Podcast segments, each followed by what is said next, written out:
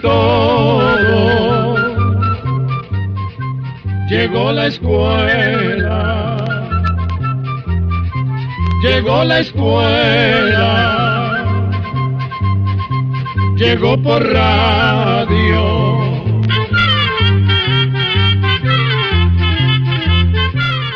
Hoy escribes parte de tu historia personal, la historia que un día dejaremos cuando partiremos de este mundo.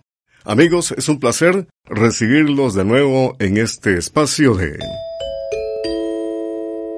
Oigamos la respuesta, el programa del Instituto Centroamericano de Extensión de la Cultura, ICQ. Comprender lo comprensible es un derecho humano. Muchas gracias por la amable atención que nos prestan. Y hoy vamos a conocer si existe un arrecife de coral gigante en Australia. ¿Alguna vez alguien habrá aterrizado en la cima del monte Everest a bordo de un helicóptero? ¿Y qué cosa será una aurora boreal? Estas y otras preguntas las contestaremos con gran placer para ustedes. No se olviden de enviarnos todas las consultas que deseen, que estaremos gustosos de compartir, como hacemos ahora una vez más, oigamos la respuesta. Y de inmediato la primera consulta del señor David Montenegro, que nos envía un mensaje desde Rosita, Triángulo Minero de Nicaragua, para decirnos lo siguiente. Les mando un saludo. Soy un fiel oyente de su programa. Los escucho desde hace mucho tiempo y quisiera hacerles una pregunta. Me gustaría saber si la Luna es un lugar habitable para los seres humanos o no lo es. Escuchemos la respuesta. En primer lugar, don David, para nosotros también es un gusto saludarlo y nos alegra mucho saber que nos escucha desde hace tanto tiempo. Vamos a decirle que su pregunta es muy interesante. Imaginamos que usted ha contemplado el cielo lleno de astros y se ha puesto a pensar si el ser humano podría ir a habitar en algún lugar distante como la Luna o algún planeta. Muchos científicos estudian las posibilidades de vida en otros planetas y hasta el momento no han encontrado las condiciones necesarias para que pueda existir vida como la conocemos aquí en la Tierra. Por ejemplo, la Luna es un lugar muy árido donde los seres humanos no podríamos vivir como vivimos en la Tierra por varias razones. La principal de esas razones es que en la Luna no hay aire para respirar y sin respirar no podríamos sobrevivir. En la Tierra podemos respirar porque existe una capa de gases que se conoce como atmósfera. De ahí tomamos el oxígeno que necesitamos, pues resulta que la Luna casi no tiene atmósfera y es por esta razón que ahí, en la Luna, no hay aire para respirar. Además, la atmósfera tiene otras funciones importantes para que las personas puedan sobrevivir. El aire que nos rodea hace cierta presión sobre nuestro cuerpo y sin esa presión, en pocos minutos una persona moriría. Esto se conoce como la presión atmosférica. Es por esto que los astronautas que viajan al espacio deben usar unos trajes especiales. Estos trajes les permiten sobrevivir donde no hay presión atmosférica y cuentan con unos tanques especiales que les suministran el aire que requieren para respirar. Además, en la Tierra, gracias a la existencia de la atmósfera, ciertos rayos del Sol no nos pueden hacer mucho daño. Pero como en la Luna no existe esa atmósfera, allí el Sol nos haría daño. Además, en la Luna las temperaturas varían mucho, hace muchísimo calor durante el día y es sumamente frío en la noche. Otra de las razones por las cuales no podríamos vivir en la Luna es porque ahí no hay ríos, ni lagos, ni mares como en la Tierra. Y sin agua tampoco podemos sobrevivir. Además, en la luna no se puede sembrar, pues no crecería nada. Entonces, para poder sobrevivir en la luna, habría que crear las condiciones necesarias para hacerlo. Por ejemplo, se tendrían que hacer unos edificios o espacios totalmente cerrados que tuvieran oxígeno y la presión necesaria para sobrevivir. También habría que llevar suficiente agua y alimentos, tendría que ser un lugar parecido a la Estación Espacial Internacional que actualmente gira alrededor de la Tierra. Esta Estación Espacial Internacional es como una especie de nave donde viven unos científicos por un tiempo mientras hacen una serie de experimentos. Sin embargo, a pesar de todos los inconvenientes que le hemos contado para que los seres humanos puedan vivir en la Luna, los científicos piensan que en un futuro cercano será posible acondicionar lugares en la Luna donde las personas puedan vivir y hasta tener cultivos en invernaderos especiales. Viene a ser como construir una estación espacial en el propio suelo de la Luna, Piensan los científicos que esto será posible en unos 10 años. Instalar y habitar una estación espacial en la Luna sería muy importante, ya que de ahí podrían salir naves a explorar otros planetas, como por ejemplo Marte, que es uno de los planetas cercanos a la Tierra. Aprovechamos su pregunta para comentarle que, siendo nuestro planeta un lugar tan especial en el universo, es deber de todos los seres humanos colaborar para cuidarlo. Tenemos un gran tesoro en nuestras manos y todos podemos poner nuestro granito de arena para que se conserve. Cuidar el agua de los ríos, el aire, el mar, cuidar todos los animales y también la vegetación. Todo es valioso y necesario para que las personas podamos seguir viviendo en la tierra que, hasta donde se sabe, es el único lugar que tiene las condiciones necesarias para que haya vida como la que conocemos. Quizás lejos, muy lejos, haya otro planeta tan maravilloso como el nuestro, pero hasta el momento no sabemos de su existencia. Definitivamente en la vida hay momentos para cantar y otros para llorar. La agrupación Gira Luna de Costa Rica nos deja escuchar su canción Canto Lloro.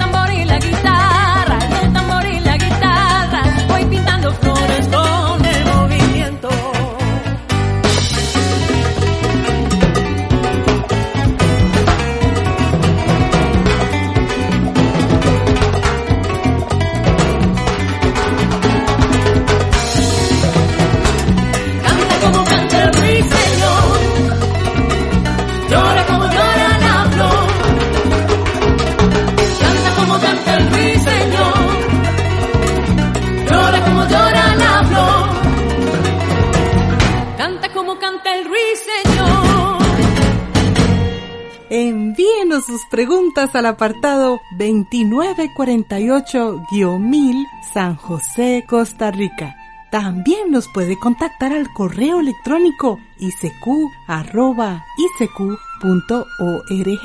o encuéntrenos en Facebook como Oigamos la Respuesta. El señor Rudy Ramírez nos escucha en Maryland, Estados Unidos, y nos envió a nuestro Facebook esta pregunta. ¿Qué es la aurora boreal? ¿Por qué sucede este fenómeno tan fantástico? Oigamos la respuesta. La aurora boreal es como un juego de luces que ilumina el firmamento.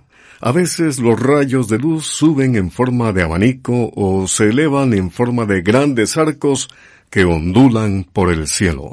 Otras veces son como velos o cortinas que cuelgan del firmamento y que se mueven hacia adelante y hacia atrás. Al mismo tiempo, pareciera que llamas de color rojo, anaranjado, verde y azul tratan de subir por los pliegues de esos velos. Se cree que la luz de las auroras tiene que ver con el sol. El Sol lanza al espacio millones de millones de pequeñísimas partículas electrizadas.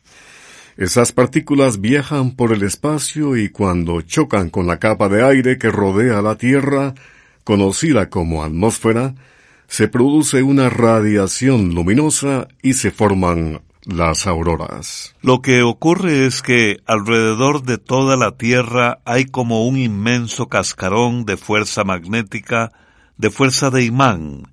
Se cree que esa fuerza se forma por el constante girar de la Tierra.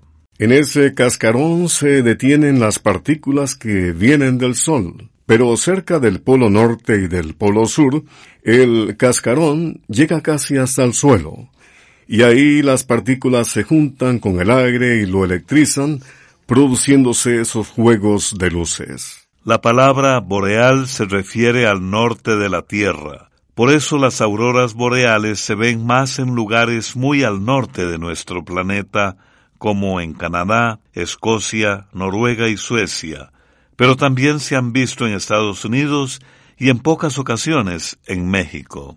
En las cercanías del Polo Sur también se producen auroras, pero esas regiones están despobladas.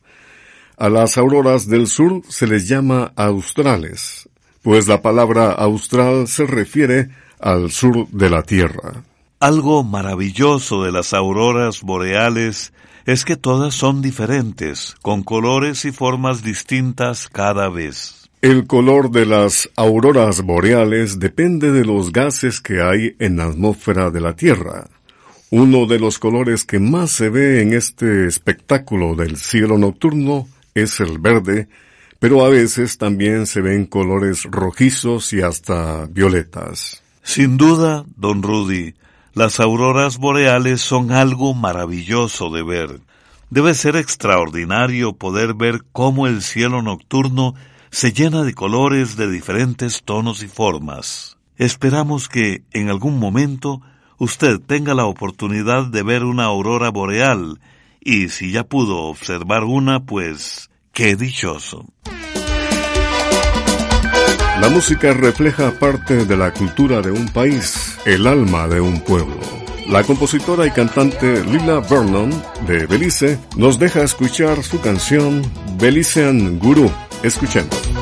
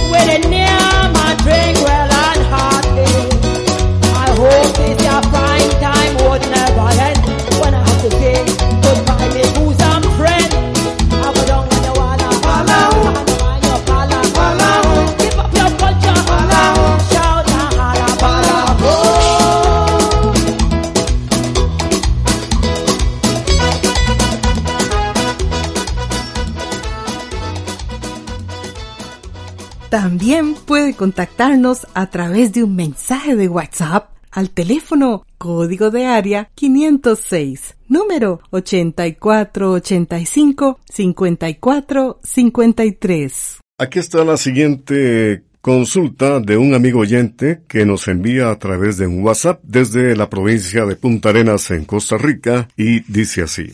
Quiero saber del descubrimiento de un gigantesco arrecife de coral que se dice que es más grande que el edificio Empire State en los Estados Unidos. Escuchemos la respuesta. Se conoce como arrecife a una formación de rocas o corales que están a poca profundidad en el mar, generalmente cerca de las costas. Y los corales son formaciones que hacen unos animalitos diminutos que viven en el mar y que se llaman pólipos. Los pólipos viven juntos en colonias. Ellos, los pólipos, sueltan una sustancia que se endurece al entrar en contacto con el agua. Así forman un tubo que es una especie de casa en donde vive el animalito. Como son miles de pólipos los que viven en un mismo lugar, van pegando unos tubitos con otros y así van dando origen a un coral. Cuando un animalito muere, viene otro que crece encima y así el coral va creciendo poco a poco. De esta manera se van formando los llamados arrecifes o barreras de coral. Pues bien, este inmenso arrecife de coral por el que usted nos pregunta fue descubierto al norte de Australia y formaba parte del arrecife más grande del mundo llamado la Gran Barrera de Coral. Este arrecife se descubrió por casualidad cuando un grupo de científicos andaba tomando fotografías del suelo marino. Mide un kilómetro y medio de ancho y se eleva casi 500 metros desde el fondo del mar. Según los cálculos, esta altura es superior a la de la Torre Eiffel en París o la del edificio Empire State en Nueva York, que son edificaciones muy altas. Gabriel Villarreal fue un gran folclorista panameño. Ronald Bravo y Edgar Hurtado, cantautores de ese país, le dedican la canción Homenaje a Gabriel Villarreal.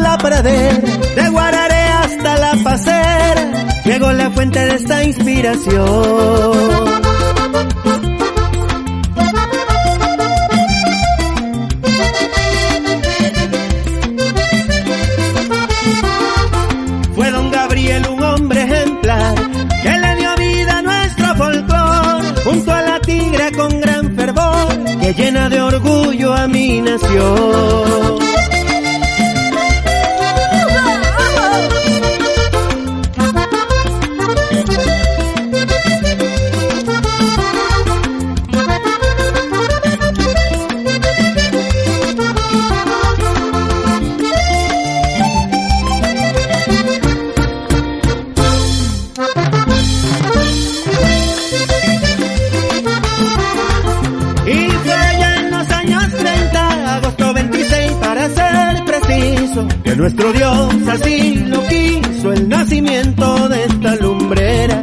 Por eso el pueblo de la pasera rinde tributo con regocijo.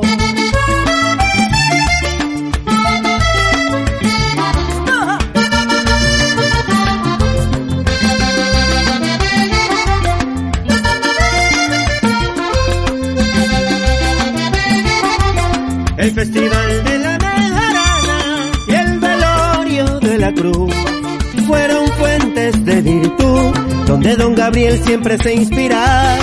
Fueron fuentes de virtud, donde don Gabriel siempre se inspiraba. Ay, ay, ay. Inspirado con la tigra, compadre.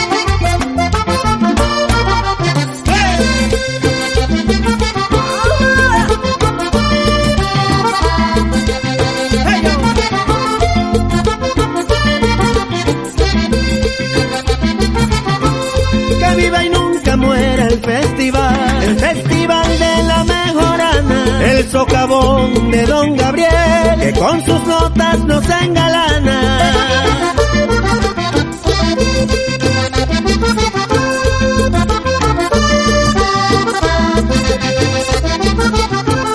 Que viva y nunca muera el festival, el festival de la mejorana, el socavón de Don Gabriel, que con sus notas nos engalana.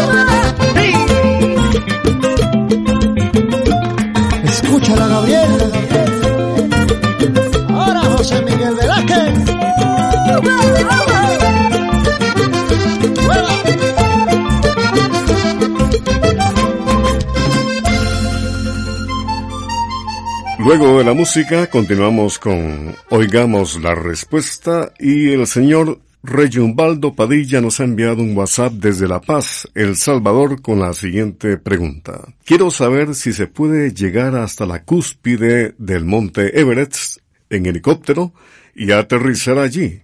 Escuchemos la respuesta. El monte Everest se encuentra en el continente de Asia, en una cadena de montañas situadas entre India y China.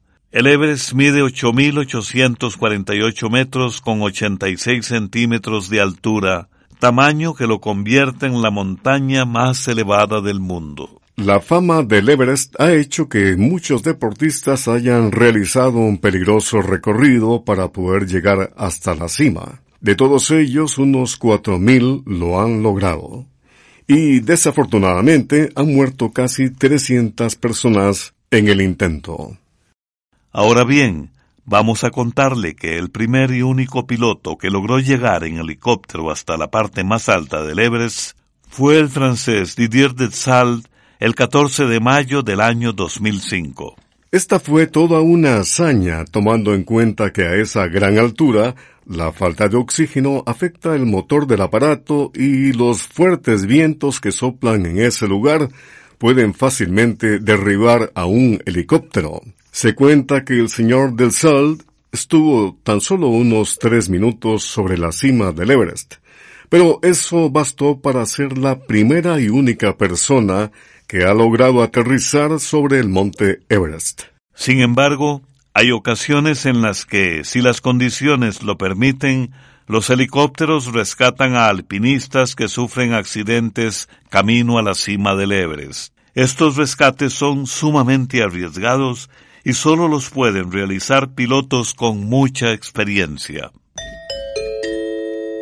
Hay mensajes que son un verdadero motor para continuar la existencia, como este de la poeta estadounidense Emily Dickinson que dice así, Ignoramos nuestra verdadera estatura hasta que nos ponemos de pie. Programa de Control 50. Y así llegamos al final del programa del día de hoy. Mándenos sus preguntas al apartado 2948-1000 San José, Costa Rica. También puede enviarnos sus preguntas al correo electrónico isq.org o encuéntrenos en Facebook como Oigamos la Respuesta. Recuerde que comprender lo comprensible es un derecho humano.